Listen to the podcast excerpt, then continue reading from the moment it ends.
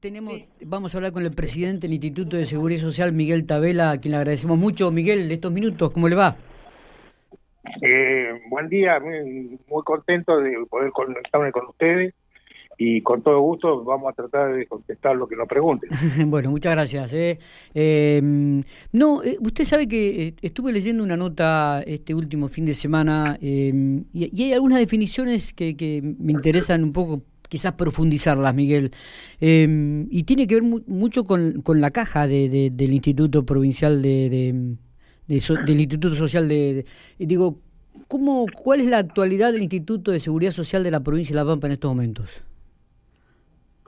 Bueno, el instituto está formado por varias cosas, sí. la caja, la obra social, el juego y los seguros. Usted se debe referir al tema de la caja de jubilación. Exactamente, específicamente este tema. Perfecto. Bueno, como ya es público y notorio desde hace unos años, el sistema jubilatorio es deficitario, partiendo de la base que la, suma de los aportes y las contribuciones no alcanzan para pagar todos los beneficios que tiene la caja de jubilaciones otorgado. Esto no, no, somos un caso raro, nada, ocurre en general en casi todos los sistemas. En el caso nuestro, la, la pregunta que sería cualquiera decir, ¿y con qué estamos pagando? bueno, la provincia, que es el garante del sistema, eh, hemos implementado un sistema que nos da la garantía absoluta del cobro por parte de los, nuestros beneficiarios. Está bien. Esto se, se hace de la siguiente manera. La, las provincias recuperaron, con una ley del Congreso de la Nación, el 15% de coparticipación que oportunamente desde la nación se les había sacado. ese, ese, esa suma, la provincia hizo una ley que está vigente, por la cual le da como carácter prioritario a esos fondos la atención del sistema jubilatorio provincial, con lo cual ya tiene hoy toda la respuesta. Adicionalmente, sí por otra ley nacional se logró que el ANSES atienda los déficits de las cajas provinciales que no fueron transferidas. Si usted recuerda, eh, en su momento, en otra década, se transfirieron los sistemas jubilatorios y en muchos casos los bancos. No es el caso de La Pampa, que retuvo el banco y la caja de jubilación. Es cierto. Es cierto. Hoy somos 13 provincias que estamos en la situación de que nos hemos quedado con la caja de jubilaciones. Pues bien, el ANSES, con una metodología propia, nos auxilia en los déficits con una suma que surgen de una determinación que ellos hacen a su manera, pero con información que nosotros le proveemos. Ellos auditan los números que nosotros les damos y con esos números auditados determinan el déficit. Entonces, mensualmente, el ANSE está girando no a la caja, sino a la provincia, una suma estimada en la doceava parte del déficit. Entonces, hoy el sistema jubilatorio se nutre de esta fuente. Los aportes y las contribuciones, el aporte al déficit del ANSES y lo que falta se, se toma de ese 15% que le había comentado antes. Está bien. Eh, no sé si fue claro. Eh, eh, la, la, pregunta es si se mantiene este déficit, digo, hasta qué punto es beneficioso para, para las cajas de jubilación. Bueno, el hecho de ser deficitario no le da ningún beneficio. Claro. Pero si usted se pregunta por la sustentabilidad del sistema, eso está garantizado por la provincia de La Pampa. Por eso todo nuestro beneficiario tiene que estar tranquilo que ellos van a percibir en tiempo y forma todos los haberes que les correspondan. Cuando usted habla de reformas estructurales en el sistema, Miguel, ¿a, qué se refiere específicamente? es una un conjunto de, de medidas que se están estudiando en todos lados porque, como les dije antes, todos los sistemas son deficitarios. Las medidas estructurales tienden a eh, quiere, quiere decir medidas que pueden tener impacto económico, político, con lo cual no es sencillo ni fácil hacerlo. De todas maneras, cualquiera sean las medidas, tiene que ser un programa que a largo plazo pueda tener como objetivo eliminar los déficits, cosa que no se va a lograr en poco tiempo. Entonces son medidas que por su impacto requieren mucho estudio, mucho análisis y fundamentalmente va a necesitar mucho consenso. ¿Cuál es el número de, jubilados y pensionados que tiene la provincia de La Pampa en estos momentos? El número redondo, 14.500.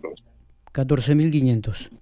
Eh, uno, la verdad que cuando uno habla con, con jubilados de, la provincia, ¿no? Eh, y, los sueldos que se están pagando, las jubilaciones que están pagando realmente, que son muy buenas para lo que es una jubilación.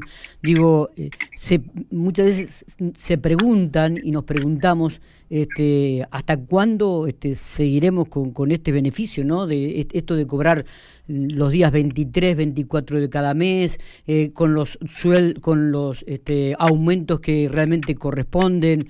Eh, realmente es un privilegiado, diríamos, en este momento el jubilado y pensionado de la provincia de La Pampa, Miguel. Bueno, los, nuestros beneficiarios eh, tienen la garantía de que están cobrando y no hay ninguna razón para suponer que esa que se vaya a cambiar esa metodología de pago. Es decir, una semana o diez días antes que los activos, todos los meses, y se ajusta según nuestro sistema, que es móvil, tiene el 82% garantizado, con los haberes de los empleados activos. En ese sentido, eh, nosotros somos una de las pocas que estamos en esta situación. ¿Se va a pagar la cláusula gatillo también a los jubilados? Eh, los jubilados en el tema del gatillo lo tienen permanente. Cada vez que se le aumenta los activos, se le aumenta a los jubilados.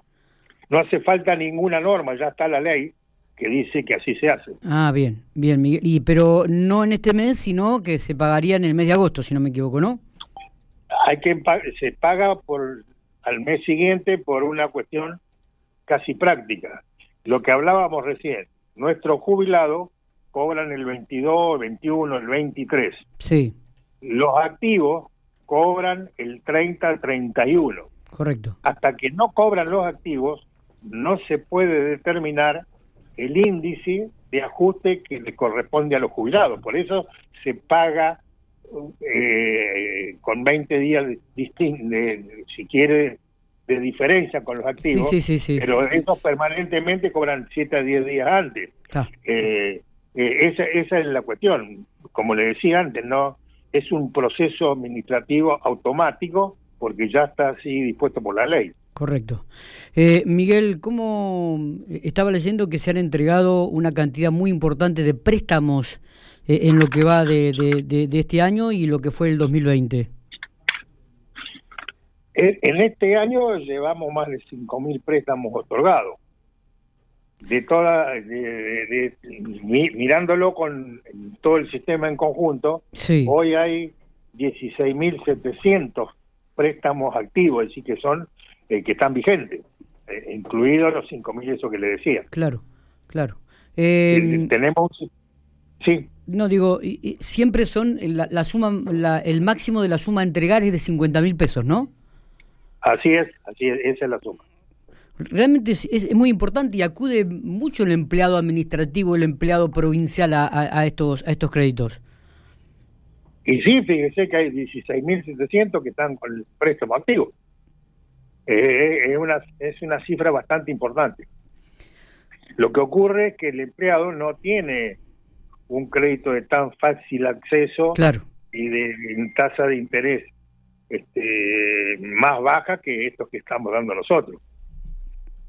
Eh, Miguel, le, agradecemos estos minutos. Eh. Queríamos, eh, sinceramente, por ahí nos preocupaba mucho el tema de la caja de, jubilación, este, un, tema muy, muy este, caro a, mucha gente, a muchos empleados provinciales, a muchos jubilados y pensionados de la provincia de La Pampa, pero creo que ha sido muy claro que no deben preocuparse, que los recursos están y que se seguirá cumpliendo como se ha cumplido hasta este momento. Así es, le agradezco a usted y un saludo a todos nuestros beneficiarios y que se quede tranquilo que ellos van a cobrar regularmente como lo hacen siempre. Muy amable. ¿eh? Gracias a usted, que tenga buen día.